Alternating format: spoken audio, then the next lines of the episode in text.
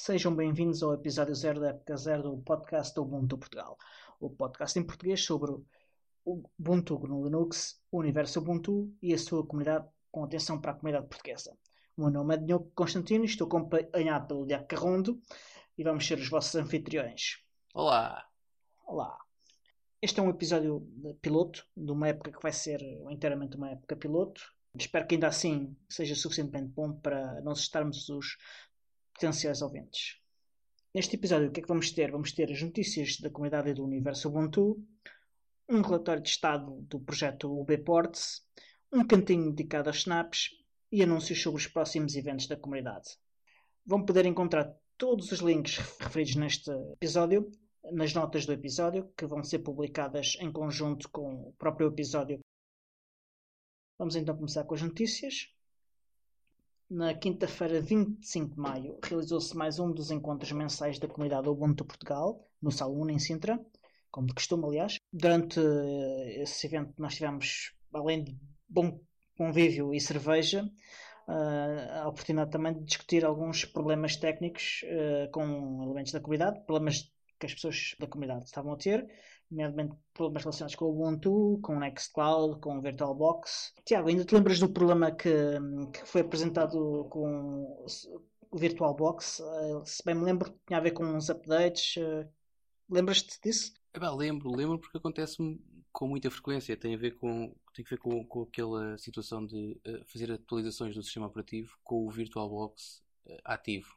E então aquilo que acontece é que alguns dos pacotes não são atualizados uh, devidamente e é preciso, no caso, no caso era o DKPMS, foi preciso reinstalar e as extensions da versão correta. Portanto, logo que isso foi instalado, ficou a funcionar perfeitamente. Até foi fácil. Já tive problemas bastante mais complicados em que foi preciso quase okay, okay. Uh, dar três mortais para trás para pôr o VirtualBox a voltar a funcionar. Epá, desde que não seja preciso fazer o pin para mim, então o PIN é que é o meu problema.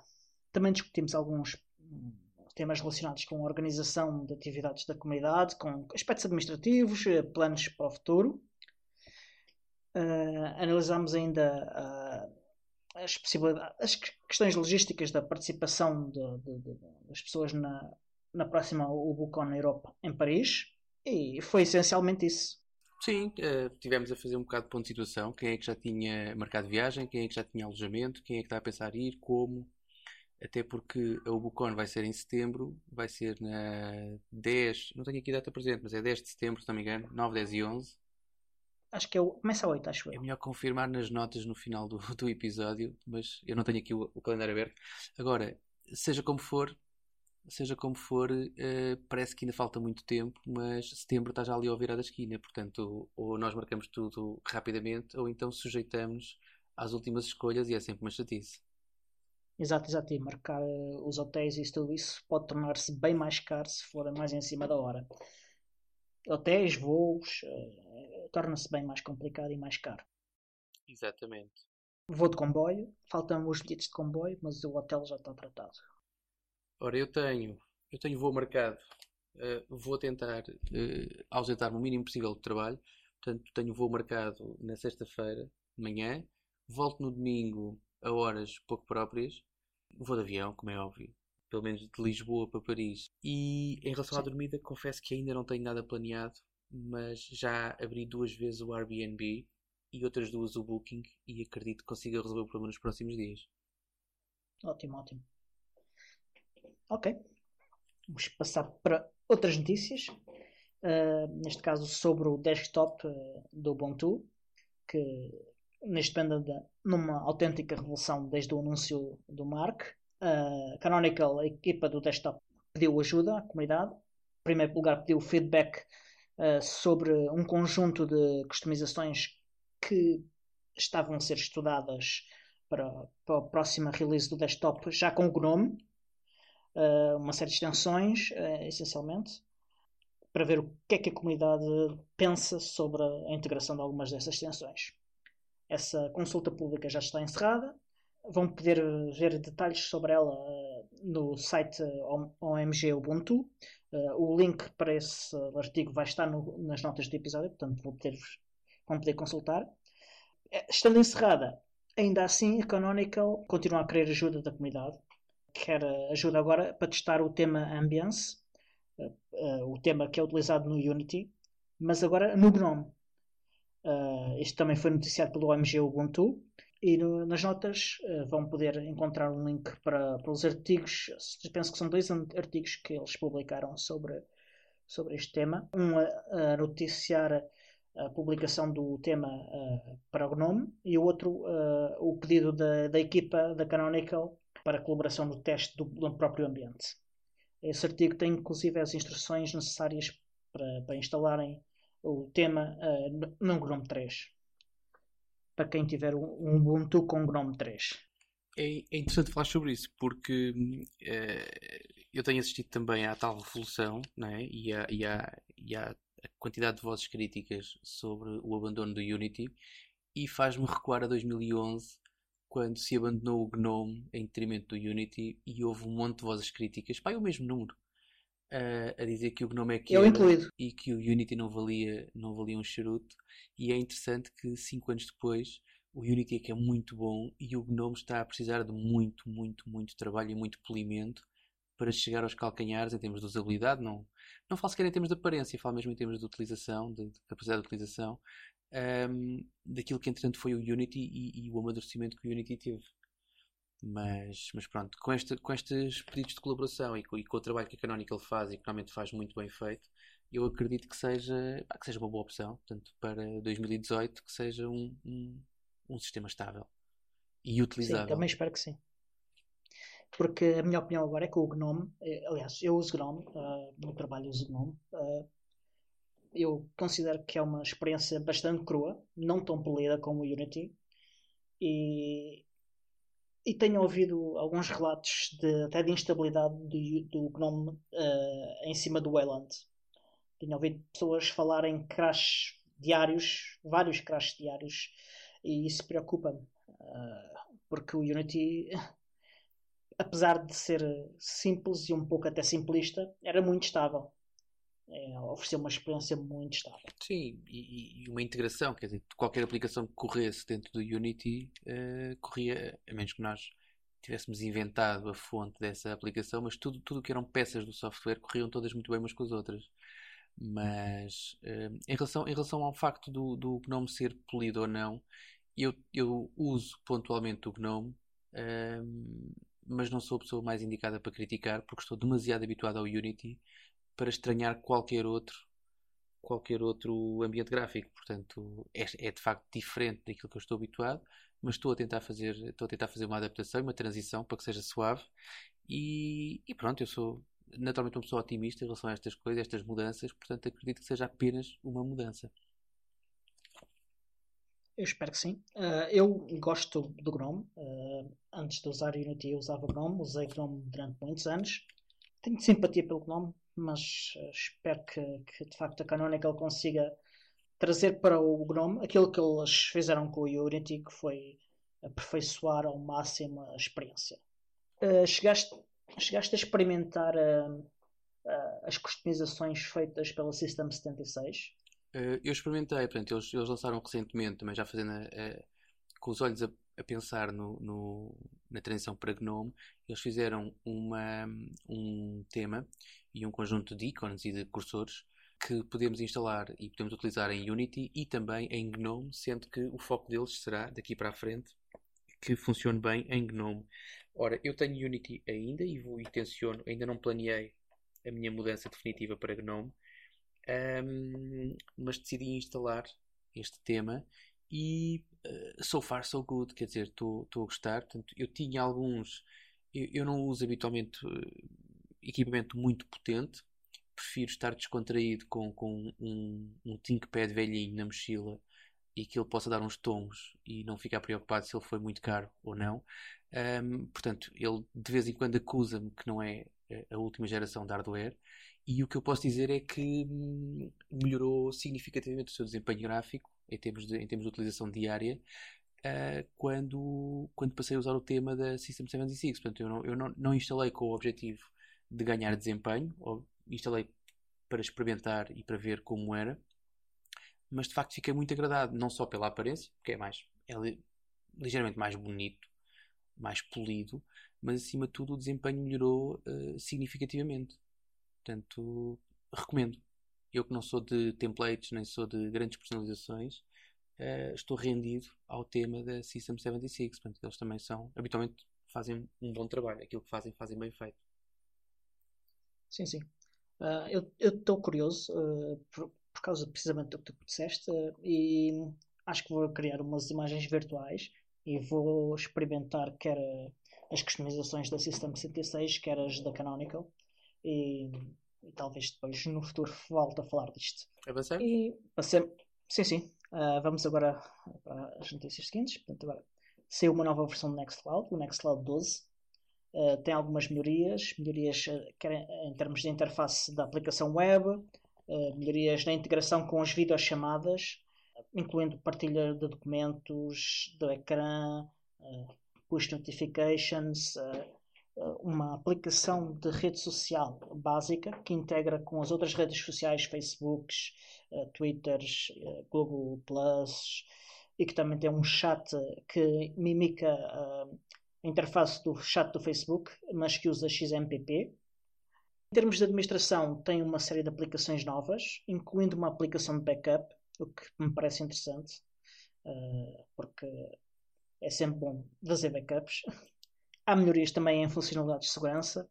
Eles reviram não só como funcionam com algumas coisas em termos de código, mas incluíram novos métodos de autenticação, uh, prevenção de ataques de força bruta e ainda, claro, mais importante que tudo, a iniciativa Global Scale, que basicamente é uma revisão uh, da arquitetura do Nextcloud para permitir que ele consiga escalar de forma massiva. Uh, eles estão a falar em milhões de utilizadores, uh, o que é uma revolução bastante grande, tendo em conta o, o, que o Nextcloud é agora capaz. Isto o que é que achas disto, Tiago? Ah, eu sou, dá muito tempo a esta parte, um, um, utilizador e um, e um dependente de Nextcloud. Comecei com o OneCloud, mas mais recentemente com Nextcloud. Eu tenho para uso pessoal, tenho para uso na minha empresa, tenho para os meus clientes, portanto faço implementações também de Nextcloud. E hum, epá, tudo isto acho fantástico. E, e cada vez, e, e, nos últimos meses, as mudanças e as melhorias no Nextcloud puro e também no, no nas aplicações que rodeiam o Nextcloud uh, tem sido assim uma coisa abismal. Portanto, eu cada vez gosto mais e cada vez sou mais fã do meu Nextcloud. Um, há aqui algumas coisas que me, que me, que me agradam particularmente porque sinto como falha. Uh, a questão, as questões de segurança em relação aos ataques de força bruta uh, não sinto muita necessidade, porque também eu sou uma pessoa que interliga, interliga o meu Nextcloud com o meu fail to ban, portanto, e ponho aquilo a funcionar muito bem, portanto, não, não sinto a necessidade de mais, mas a, para, o, para, o, cliente, para o cliente utilizador regular, uh, que não tem grandes conhecimentos, poderá ser uma funcionalidade muito, muito interessante. À parte da, dos backups, que também não me faz muita falta, tenho a minha própria solução de backups, mas que pode ser, que pode ser extremamente interessante. Um, estou curioso para ver, porque ainda não experimentei este Nextcloud 12, mas estou curioso para ver como é que vai funcionar depois a questão de, estar das redes sociais. Eu acredito que seja uma coisa baseada, ou pelo menos inspirada na, na diáspora, eventualmente. Estou curioso. Agora, de resto, é, é, é, uma excelente, é uma excelente aplicação. E cada vez o Nextcloud faz mais coisas. Sim. Eu faço uma utilização muito pontual do Nextcloud. Uh, aliás, tenho uma série de Nextcloud boxes, como sabes, mas faço muito pouca utilização delas eu de facto tenho de dedicar-me um pouco mais porque o Nextcloud satisfaz cada vez mais necessidades que eu tenho, portanto eu tenho que começar a, adotá-lo um bocadinho mais. Eu acho que este é um tema bastante interessante e acho que vamos ter que falar dele uh, mais tarde num outro episódio em mais detalhe, porque aqui ele, o Nextcloud faz tanta coisa diferente que, que, que merece falar de forma mais extensiva. Se quiseres uma checklist, eu posso dizer que o meu Nextcloud, além de guardar fecheiros, como é óbvio, guarda todos os meus calendários, guarda todos os meus contactos, guarda grande parte das minhas passwords, uh, que faz uh, interligação com os, meus, com os meus browsers. Portanto, eu tenho um sistema equiparado com os LastPass e com outros uh, que tais, e com o OnePassword sim, e coisas do género, mas guardado na minha no, nos meus discos rígidos, que eu sei perfeitamente onde é que estão e que lhes faço festinhas quando chego a casa ou quando chego ao escritório, ou, se me apetecer. uh, tenho também, uh, uso também o, o, o, sistema de notas, uso também o sistema de, portanto, estou a largar neste momento o Trello, que era, um, que era uma aplicação que eu gostava imenso, estou a largar o Trello pelo deck. Tenho uh, um cliente do webmail, portanto, eu entro na minha Nextcloud e eu consulto os e-mails, os meus e-mails de trabalho estão todos num webmail embutido no próprio Nextcloud, ou seja, eu faço apenas um login e tenho acesso a um conjunto enorme de funcionalidades. Tenho instalada, mas confesso que não uso muito, não sou muito de videochamadas, mas tenho instalado e já experimentei uma vez ou duas para ver se aquilo funcionava bem, o, o a aplicação para videochamadas também. Portanto, e, e funciona muito bem funciona muito bem. É, tenho muita curiosidade sobre isso, em particular sobre essa aplicação. Bem, passemos então para as próximas notícias. Uh, a Canonical lançou um novo serviço, um serviço de builds automáticas de pacotes Snap, chama-se build.snapcraft.io e o que ele faz basicamente é uh, agarra no código que, que os programadores disponibilizam quer seja no GitHub, quer seja em outro serviço, uh, gera as builds, uh, quer para x86, quer para ARM, e depois disso publica uh, na loja. Não sei se, se, é necessário o utilizador dar mais alguma autorização para que o pacote fique disponível ou se ele fica imediatamente disponível ou se isto é opcional com uma configuração mas uh, o que isto faz é tornar a vida dos programadores muito mais simples, fica mais rápido uh, pegar uh, em tudo, em todo o processo, desde o início ao fim, e dá muito menos trabalho. Não sei se tens alguma coisa a acrescentar sobre isto. Eu sei, quem, quem me conhece e quem contacta comigo, ou quem já um, ehm, teve a oportunidade de assistir alguma das minhas últimas apresentações, eu sou um defensor e um fã incondicional dos snaps. Uh, mais enquanto utilizador do que como developer, porque eu infelizmente não, não sou um developer. Já fiz um ou dois snaps, mas foi mera brincadeira. Agora, este é um caso em que do lado do utilizador é muito simples utilizar snaps. Instalar e utilizar snaps é a coisa das mais simples do mundo.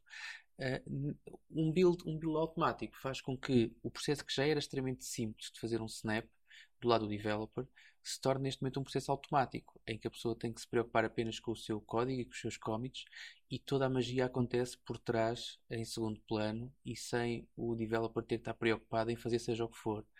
Ora, ganha o developer, porque não tem que se preocupar com as partes de, de, de, das compilações ou dos empacotamentos ou de gerar os snaps, e ganha o utilizador, porque em menos de nada tem a última versão de software em que não tem que estar dependente do humor do developer de disponibilizar ou não a última versão. Portanto, eu acho que é aquela eh, típica situação do win-win em que hum, dúvida, ganhamos todos. Ganhamos todos. Seja de que lado eu esteja, de, do Snap, do lado do developer ou do lado do utilizador, ganhamos todos. Portanto, eu só posso ficar contente com isso, como é óbvio. Fantástico. Ora, isto mais uma notícia da Canonical. Também hoje uh, foi lançado, disponibilizado, aliás, o serviço de Live Patch para o Ubuntu 14.04 LTS. Para quem não sabe, o serviço de Live Patch permite fazer atualizações ao kernel sem que sejam feitos reboots e isto tudo em tempo real. Ou seja, a Canonical publica um patch e automaticamente o patch é aplicado nas máquinas que, que derem este serviço e sem nenhum reboot, expondo uh, uh, as máquinas uh, a risco-se o menor tempo possível entre a criação do patch e a sua aplicação. O serviço é gratuito para até três máquinas, ou seja, se temos três máquinas, podemos aderir ao serviço e é gratuito. Para mais que isso, é preciso aderir uh, a um dos produtos ou serviços da, da Canonical Uh, não sei exatamente quais são os custos, uh, mas não são muito baixos para um utilizador individual. Para uma empresa, penso que é perfeitamente suportável para uma empresa que viva disto. Nas notas do episódio vão encontrar links para o anúncio uh, e tem instruções sobre como ativar para, para poder aderir e experimentar. Não sei se tens mais alguma coisa a acrescentar, Tiago. Não, eu, só duas coisas, que é se calhar para as pessoas menos experientes, esta, esta notícia passa um bocado ao lado em termos de importância, uh, não só porque estamos a falar de uma versão 14.04, que para algumas pessoas dizem que já é desatualizada, já saiu entretanto a 16.04. Um, eu não considero assim, aliás, eu ainda tenho alguns servidores que têm 14.04 e que vão continuar com 14.04 durante mais algum tempo. Portanto, ainda há muitos 14.04 por aí. Agrada-me imenso que, que se tenham lembrado das versões anteriores e que não comecem só a aplicar este live patch daqui para a frente. Uh, por outro lado, a questão de fazer patch no kernel sem fazer reboot, há aqui duas, faz duas situações. A primeira prende-se com o, o ato do reboot tem duas questões. A primeira é o downtime do próprio reboot, não é? Que pode ser de 1 um minuto, 2 minutos, 10 minutos, o que for, dependendo também do hardware Exato. e daquilo que o software tem uh, configurado. O outro problema é aquela, aquela velha situação em que acho que quase todos os administradores de sistemas têm, que é o momento em que carregam Enter quando fazem um reboot, é aquela situação de onde é que eu tenho uma vela para acender. Porque por muito que esteja tudo a correr bem, um reboot é sempre um reboot. E se forem dois minutos, são só dois minutos. O problema é se o reboot não acontece até ao fim e se a máquina está na outra ponta do mundo ou num data center a 3 ou 4 mil km de distância. Portanto, e aí pode ser bastante mais bastante mais complicado. Portanto, eu acho a ideia, acho a ideia muito boa. Claro, conforme tu disseste, os preços, e habitualmente os preços que a Canonical nos habitua aos seus serviços, não são preços para individuais, mas são preços que, no enquadramento de uma empresa, são perfeitamente suportáveis e que são bastante mais baixos do que o risco que se corre cada vez que se faz um reboot a um servidor ou um conjunto de, de, de servidores. Portanto, esta é para mim é uma excelente notícia. Sim, sim. E, e, com os serviços da Canonical tens acesso a, a suporte, a bastantes mais coisas do que apenas o live patch. Exatamente. Continuando, um, também hoje, hoje foi um dia uh, rico em notícias, um, foi publicada uma nova imagem do Ubuntu Astronomy. O Ubuntu Astronomy é um remix não oficial do Ubuntu, com GNOME 3 e software dedicado da astronomia, uh, que já vem pré-instalado. Uh, o Ubuntu Astronomy é criado por um astrónomo amador, oriundo da Ucrânia, residente no Algarve, é o Olé Mali. Não sei se assassinei completamente o nome dele, mas é provável, uh, porque não, não, faço ideia como é que se pronuncia o nome dele. Vou deixar nas notas do episódio o, links para, relativos ao projeto. O Olé já pediu ajuda para o projeto, ele precisa de ajuda de tradução, penso do site e não sei se há alguma documentação. Uh, não sei se também precisa de testers. Portanto, ele costuma frequentar o Telegram do Ubuntu PT. Uh, talvez lá consigam eh, entrar em contato com ele se quiserem, se tiverem interesse em experimentar e talvez em colaborar no projeto. E para já, estas são as notícias. Vamos passar ao relatório uh, sobre o Ubiports. O Bports é o projeto que, da comunidade que cria e suporta imagens uh, para o Ubuntu Touch, ou seja, o Ubuntu que, que, está nos telemóveis, nos tablets. É o projeto que está uh, a pegar onde a Canonical deixou, uh, apesar de já existir há bastante mais tempo. E eles realizaram recentemente uma sessão de perguntas e respostas e também colocaram no, no, no blog deles um resumo dessa sessão. E há bastantes notícias interessantes. Uh, há, há, há, uma consolidação do projeto uh, e novidades bastante positivas. Logo a começar por ter surgido um novo patrocinador para o projeto, mais uma empresa, a Private Internet Access, que juntou-se uh, à Smooth e tornou-se num patrocinador uh,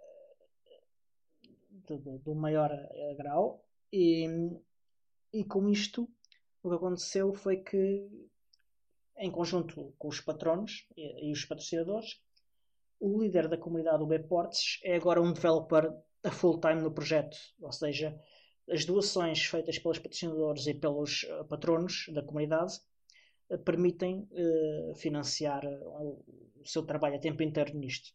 O Mário era estudante, agora pelos vistos vai, vai colocar isso de parte pelo menos por algum tempo e, e, e vai conseguir que o projeto avance bastante mais depressa do que até agora. Eu tenho, deixa-me deixa só meter diz, diz, diz. mais chega. Fala, fala. Eu tenho, tenho algumas reservas em falar sobre o projeto do Biport, tenho alguns laços afetivos com, com as pessoas envolvidas, com a Smooth, com o Também. Mário, portanto eu, para quem não sabe, tive a convite da Smooth, tive a oportunidade de estar em Barcelona, na, na, na World Conference, com, com, eu diria toda a equipa, ou grande parte da equipa do Biport, um, e de facto é muito interessante. Uh, eu fiquei preocupado no dia em que o Mark anuncia que a Canonical vai deixar de suportar a plataforma, o desenvolvimento para mobile. Fiquei preocupado, como é óbvio, fiquei apreensivo. Mas nesta altura tenho os meus vários telefones e tablet uh, no canal no canal do Biport e tenho mais updates do que se calhar tive durante todo o seu tempo de vida útil, esquecendo a parte dos, dos RCs mas, ou dos dailies, mas eh, tenho nesta altura mais updates e tenho, sinto os meus, meus telefones, os meus equipamentos mais ativos em termos de atualizações e de, de melhorias do que quando estavam com a Canonical. Portanto, é aquela velha questão de uh, isto não só não morreu, como está ainda mais ativo e dar o poder à comunidade é sempre uma coisa fantástica. Fiquei muito contente quando vi que uh, a Smooth era óbvio que ia patrocinar o projeto um, mas fiquei muito contente por ver a, a, a PIA, a Private Internet Access, patrocinar a Ubiport, porque eu fiquei mais ou menos com o mesmo sentimento que tive quando descobri que a BQ ia ser a primeira marca a comercializar o Ubuntu Phone aqui há dois anos. Portanto, eu já era fã da BQ e quando a BQ diz, epá, vamos ser nós a fazer o primeiro telefone comercial, Ubuntu, eu fiquei muito contente. Mas, olha, não tenho que mexer, não tenho que ir à procura de marca nenhuma. Portanto, e quando eu vejo associado ao projeto Ubiport a PIA, que foi de facto a empresa que aqui há um mês eh, eu andei a equacionar a hipótese de eh, contratar um serviço externo de VPN, além das VPNs que eu tenho para uso profissional, de contratar eh, um serviço de VPN para quando quer mobilidade ou quando quer portanto, um tipo de serviço diferente daquele que seria uh, uh, VPNs em máquinas estáticas geridas por mim. E de facto, toda a gente que, que eu consultei, portanto, e a pesquisa que eu fiz, todos os caminhos iam dar exatamente ao Private Internet Access como, não como preço, mas como qualidade do serviço e como filosofia de, de, e como forma de tratar os seus utilizadores. Portanto, fiquei, fiquei muito confortável, fiquei muito contente. Ainda não contratei, é verdade, ainda não contratei o serviço deles, mas fico com ainda mais vontade de, eh, como se costuma dizer, votar com o meu dinheiro e de mostrar com a carteira eh, que, que, estou com eles e que eh, estou com eles pelo facto de eles também estarem com o Biport. Portanto, é, mais uma daquelas situações de win-win. Portanto, eu acho que ganhamos todos com isso. O Marius andava a perder tempo na escola e eu espero que os professores dele não se zanguem e que não, e que não ouçam aquilo que eu estou a dizer agora. Mas o Marius, para quem o conhece, ele andava claramente a desperdiçar tempo na escola portanto, a não aprender nada, isto são palavras dele, andava a não aprender rigorosamente nada na escola e a demorar-se lá o menos tempo possível para chegar a casa e bater o seu códigozinho. Neste momento é, é um developer full-time, é merecido e pronto, e, já, e tem, dado, tem dado os seus frutos. Eu pelo menos sinto isso em quantidade de atualizações dos meus vários dispositivos. Portanto, força Marius, força Ubiports e naquilo que eu puder ajudar, cá estarei deste lado para, para dar a minha, a minha contribuição. Exato, exato. Voltando à Private Internet Access, ela de facto é daquelas marcas fofinhas que, que está a apoiar uma série de projetos, quer podcasts, quer UBports, e de facto dá vontade de, se queremos usar uma VPN Fiquem com o meu como serviço. yeah, uh, estes, são, estes são aqueles que são dos nossos. São merecedores são... do meu dinheiro. Assim é que é, não é, não é fiquem com o meu dinheiro, mas é são merecedores da minha, do meu dinheiro. Exato. É, é, é como se fosse um, um clube de futebol, estes são do nosso. Exatamente. uh, continuando com as notícias, com as boas notícias sobre o Bayports, uh, já, vamos, já temos suporte para a GPS nas novas imagens do Bayports. Uh, confirmas isto, Tiago, que já experimentaste? O suporte para GPS. Eu não sou uh, dependente de GPS, portanto confesso que ainda não experimentei. Confio nas opiniões de confio nas opiniões de quem já me disse que funciona muito bem. Estou-me a lembrar, a última pessoa que me falou isso foi o Jaime, que me disse Sim. que ficou maravilhado porque diz que no meio da sala dele, no meio da casa dele, ou seja, completamente indoor, uh, o GPS foi muito rápido a encontrar a posição dele e foi muito, muito preciso. Portanto, eu vou apenas confiar nele. Portanto, ainda não testei. Sim. O, o AGPS é de facto uma coisa espantosa. A última vez que eu experimentei, eu estava no metro, ou seja, debaixo da terra, com o metro a andar. Para quem não sabe, a AGPS significa Assisted GPS. É uma tecnologia que foi criada para melhorar a performance dos serviços de localização que usam GPS.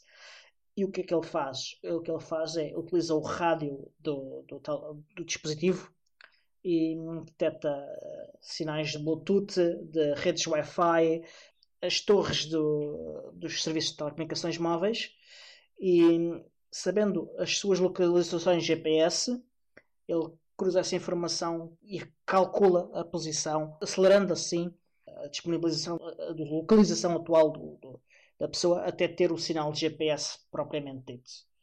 Se quiserem saber mais sobre isto, há um artigo na Wikipedia sobre o AGPS que é bastante interessante. O, o Bports não tinha uh, a GPS porque não tinha nenhum serviço que pudesse utilizar. Não sei quem teve a ideia, mas resolveram utilizar o serviço de, os serviços de localização da Mozilla, que são, penso que são gratuitos, e que começaram aqui há uns anos a recolher os dados necessários para que, que isto pudesse funcionar. É, aliás, é a comunidade que recolhe os dados e fornece à Mozilla uh, e a Mozilla disponibiliza-os de volta. Também podem encontrar uh, informações sobre estes serviços de localização da Mozilla nos links que vos deixo no, no, nas notas do episódio. Continuando com no caminho das boas notícias, já há imagens para todos os dispositivos que já, já tinham uh, Ubuntu anteriormente, incluindo os dispositivos oficiais, uh, ou seja, os, os, dispositivos que foram vendidos com imagens uh, geradas pela Canonical. neste momento só o Nexus 4 e o 7 que não têm imagens atualizadas, principalmente porque o trabalho no Nexus 4 está a ser feito neste momento e não, eh, entre os developers não há nenhum que tenha um Nexus 7. É portanto, se alguém quiser doar um Nexus 7 para o Bports, uh, acho que vai ser muito bem uh, recebido.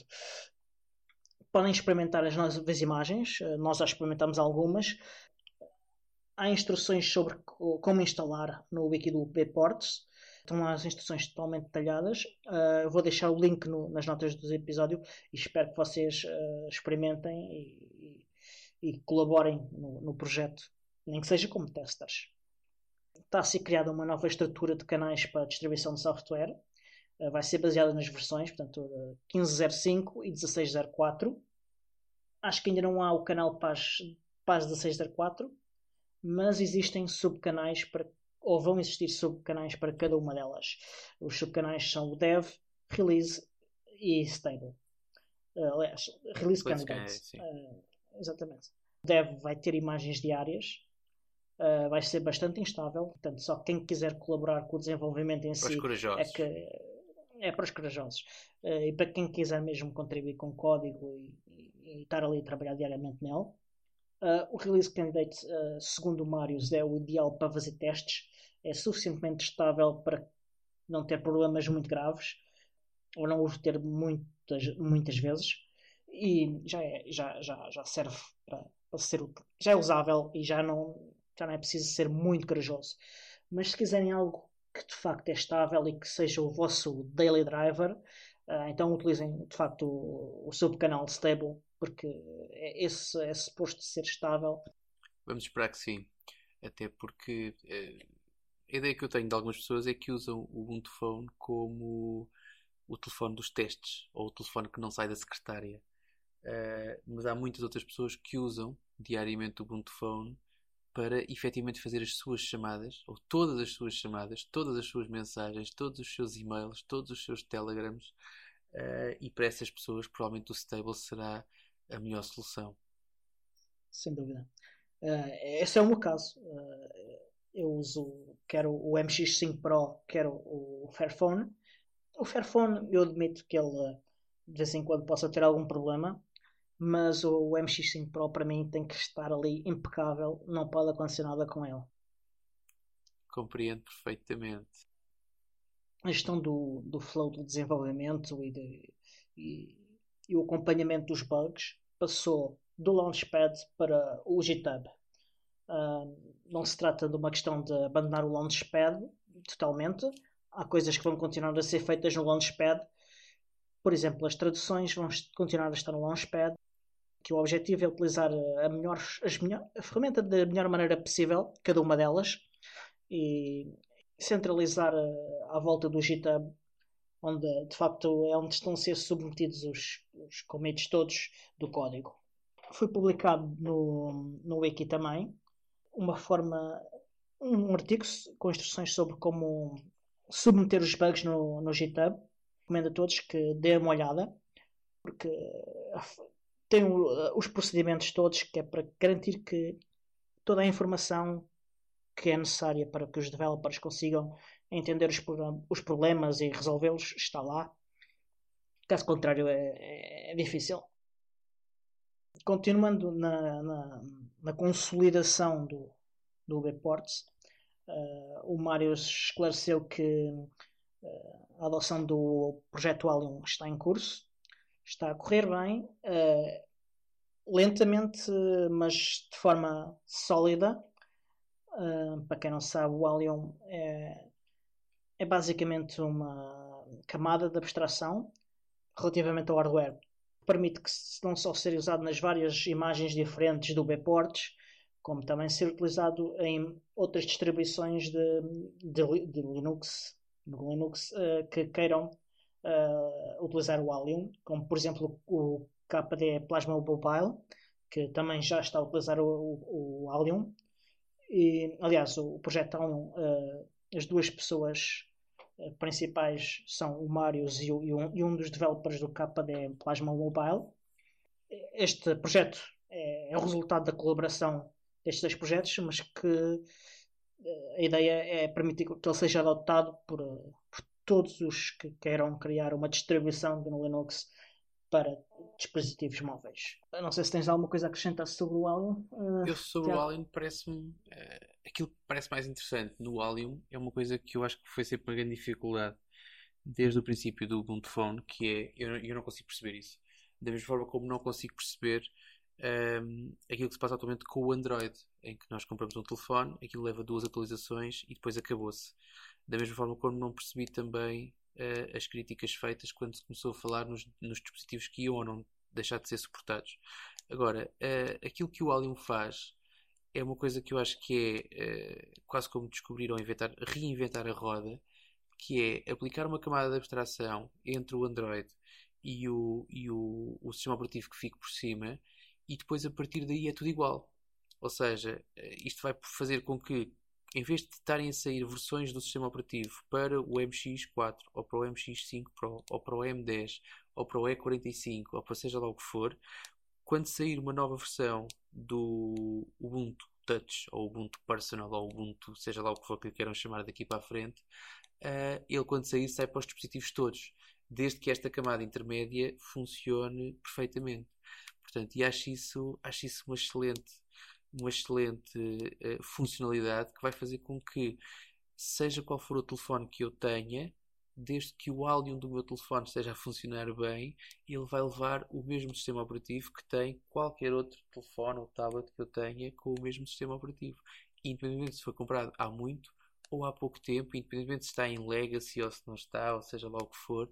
Portanto, todos os dispositivos que tiverem a, a, a tecnologia ou tiverem esta funcionalidade Allium vai, vão, vão ter uma uniformização em termos de software que vai correr por cima dele.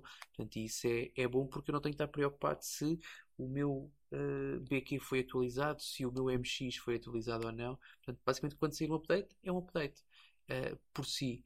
E isso é, é, uma excelente, é uma excelente melhoria para todos aqueles que têm dispositivos com, com Ubuntu, com Ubuntu Mobile, Ubuntu Touch. Exatamente. Uh, vão continuar a haver alguns problemas com atualizações de mais baixo nível em termos de drivers, em termos de algumas componentes do kernel, porque o Alien não resolve isso. O que resolve isso é permitir minimizar uh, isso o mais possível. Uh, mas espero, eu tenho algumas expectativas com a nova iniciativa do Google, que, que basicamente criou algo parecido com o Ubuntu Core e que vai permitir que os fabricantes de, do hardware publiquem mais vezes mais atualizações de drivers e do, do kernel, pelo que espero que as duas coisas se complementem e permitam dar mais uma vida maior a, a todos os dispositivos. Eu tenho esta expectativa. Também eu. Acho que, acho que estamos todos. Porque isto é uma questão não só financeira, não é? e aí vamos ver se os nossos se os fabricantes querem começar a abdicar de vender telefones todos os anos. É porque esta questão das dois em dois anos tens de comprar um telemóvel é, Mas é também uma questão ambiental, não é? E, e, e, quando nós falamos de tecnologia, muitas vezes esquecemos que quando a tecnologia deixa de ser utilizada tem que ser eh, arrumada ou, ou, tratada de alguma maneira. Portanto, se eu tiver dispositivos que duram mais tempo, estou a adiar e estou a rentabilizar melhor aquilo que foi um sacrifício para o ambiente, porque nem tudo, nem tudo na, na vida mobile é fair, não é? é fair phone. Portanto, é também, e devia ser uma preocupação de toda a gente, prolongar o mais possível a vida útil de um, de um dispositivo. Sem dúvida uh, há impactos ambientais e sociais, uh, normalmente em sítios muito longe, e nós, não nos, como estão longe, nós não vemos e não, não, não nos apercebemos do impacto que estamos a ter no mundo com coisas tão simples como um telemóvel. Exatamente. Indo agora para notícias um pouco Vais falar do Marcos. mais alegres, vou, sim senhor, vou falar do Marcos, do Marcos Costales, o nosso amigo Marcos Costales, que, que é um dos principais developers de aplicações para Ubuntu Touch. Ele uh, já voltou a publicar atualizações às suas várias aplicações. Uh, ele é particularmente conhecido pelo Nav, mas também criou o Writer, várias outras aplicações menos conhecidas, que são aplicações fantásticas. Eu diria que o Nav é a melhor aplicação para, para o Ubuntu Touch.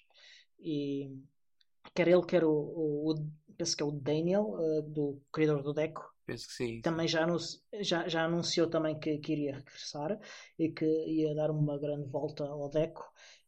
Isto são boas notícias porque é bom que o sistema operativo continue, mas é bom também que haja alguma coisa que se, que se possa fazer com o sistema operativo. É importante, é importante calhar referir que quando se fala que o Marcos uh, voltou, ele não teve de férias.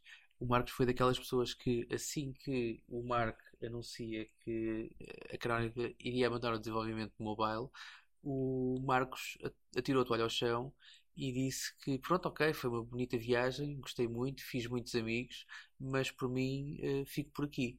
E a realidade é que uh, o, o, o, Daniel foi há mais tempo, portanto, ele ainda antes deste anúncio já tinha dito que só ia concentrar os seus esforços no, no, no desenvolvimento do, do Deco via Snap. Um, uhum. Mas o certo é que este, este novo vigor no desenvolvimento do, do, do Ubuntu Phone faz com que o Marcos volte a pegar na toalha que atirou ao chão há pouco mais de um mês, talvez, um, e que regresse ao desenvolvimento. Aliás, já saíram mais duas, duas ou três atualizações, se não estou em erro, uh, desde, que, desde que a roda começou a girar novamente. Do Deco ainda não, mas eu estou ansioso para que saia a nova versão porque já uso, já uso Deco em desktop via Snap e estou ansioso para que aquilo que eu uso no desktop chegue, chegue aos meus dispositivos. Porque é de facto um excelente o, cliente e-mail. O Deco é capaz de demorar um bocadinho mais tempo, até porque o Daniel disse que queria rever uma boa parte do Deco. Uh, eu não uso o Deco no desktop, uh, uso no telemóvel.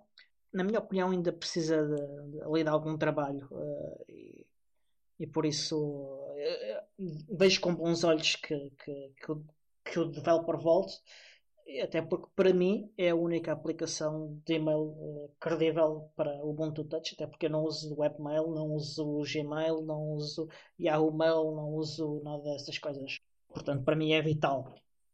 Sem ele não tenho e-mail telemóvel. Exatamente. E por já estas são as notícias sobre o, o Biports. Eu vou deixar os links todos uh, no, no, no, nas notas do episódio. Vamos então ao cantinho dos snaps. Temos algumas notícias bastante interessantes sobre snaps. Além da, da criação do novo serviço de builds automáticas, que já referimos nas notícias, o build.snapcraft.io, também temos alguns snaps de algumas aplicações muito populares. Uh, entre elas estão o Atom. O Atom é o editor de texto do GitHub. Uh, foi, penso que foi criado mesmo pelo GitHub mas uh, se não foi, pelo menos está integrado no GitHub.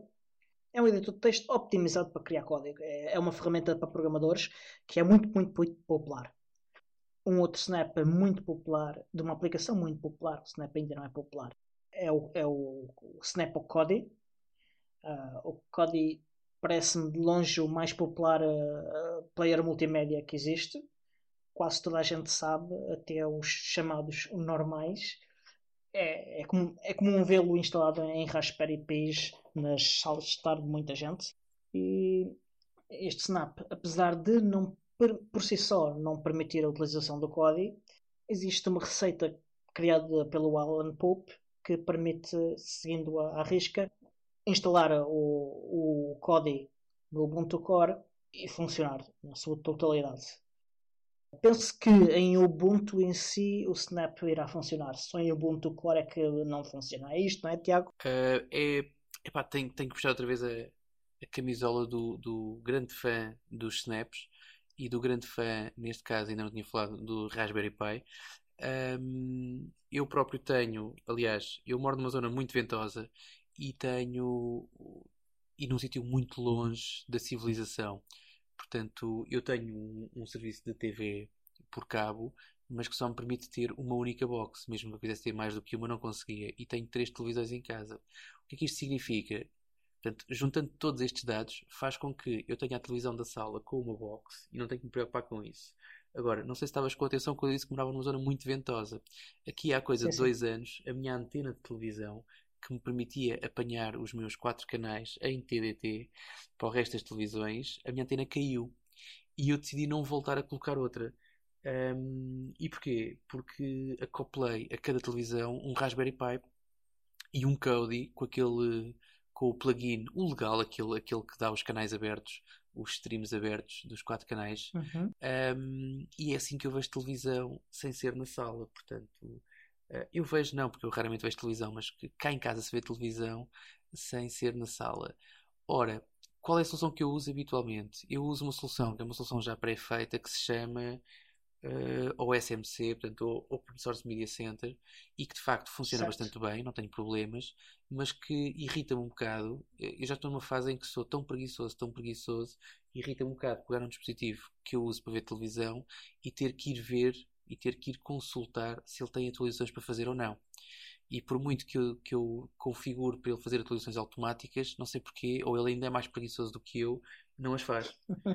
Um, portanto, quando me dizem que eu consigo instalar um snap do Kodi e mais 3 ou 4 snaps auxiliares e ponho um, um Raspberry Pi com o Ubuntu Core, que eu sei que atualiza diariamente, sem eu ter que fazer qualquer tipo de intervenção, epá, eu acho a ideia fantástica. Portanto, um, ainda não tive a oportunidade de experimentar, mas vou pegar num dos meus PIs que andam encaixotados, eu vou pegar num dos meus cartões que ainda estão embalados e vou fazer a experiência nos próximos dias. Portanto, cá estarei no próximo, certamente a contar como é que foi a minha experiência com o Kodi snapificado. Portanto, mas parece-me é, é. o conceito é excelente um, e que serve para colmatar algumas falhas de outros produtos que já vêm pré-empacotados e pré-enlatados pré com, com o Kodi e que funcionam muito bem quando nós instalamos, mas depois que necessitam de alguma manutenção. Exato. Olha, e continuando uh, nos snaps, no passado mês de abril, entre os 10, uh, no top 10 dos snaps uh, publicado pela Canonical, há dois snaps criados por um membro da comunidade portuguesa, o André Bação. É o, o Snap para o Terraform, que é uma aplicação que faz gestão de mudança das infraestruturas eh, serviços, uh, ou seja, em servidores, uh, e que um, suporta serviços online como o DigitalOcean ou soluções in-house, portanto, as vossas, as vossas infraestruturas de cloud que tenham nas vossas cloud privada. Pá. E um, o outro Snap é, é para o Packer, que é uma, uma aplicação programável de gestão de configuração de máquinas virtuais basicamente são duas, dois snaps complementares. E pronto, a nível de snaps por hoje é tudo. Eu não sei se tens mais algum contacto de jantar, Tiago. Uh, não, nesta fase não. Eh, eu não experimentei ainda, não tenho a oportunidade de experimentar. Portanto, eu já troquei algumas mensagens com, com o André no, via Telegram. Sim, sim. mas e sabia desta, desta excelente notícia, não é? É sempre, é sempre bom, é sempre, é sempre sinal de, de algum reconhecimento quando, quando estas coisas acontecem, um, mas ainda não senti a necessidade, nem tive disponibilidade ainda, confesso, para experimentar o Terraform e o Packer mas uh, certamente que não diria tão rápido como o Snap do Cody, mas tenho, mas tenho curiosidade de saber como é que funcionam uh, estes dois snaps que estiveram no top 10 da Canonical. Sim, uh, eu eventualmente também vou experimentar, mas tenho uma série de outras coisas para experimentar antes, portanto ainda vai demorar um bocadinho. Talvez numa oportunidade próxima a gente consiga trazer o, o André para falar um bocadinho sobre, sobre, sobre as aplicações. Uh, era uma opção interessante. Pronto, e por, sobre os snaps é, é tudo hoje. Vamos agora aos eventos. Como já falámos, entre 8 e 10 de setembro de 2017 vai realizar-se em Paris a UBUCON Europe.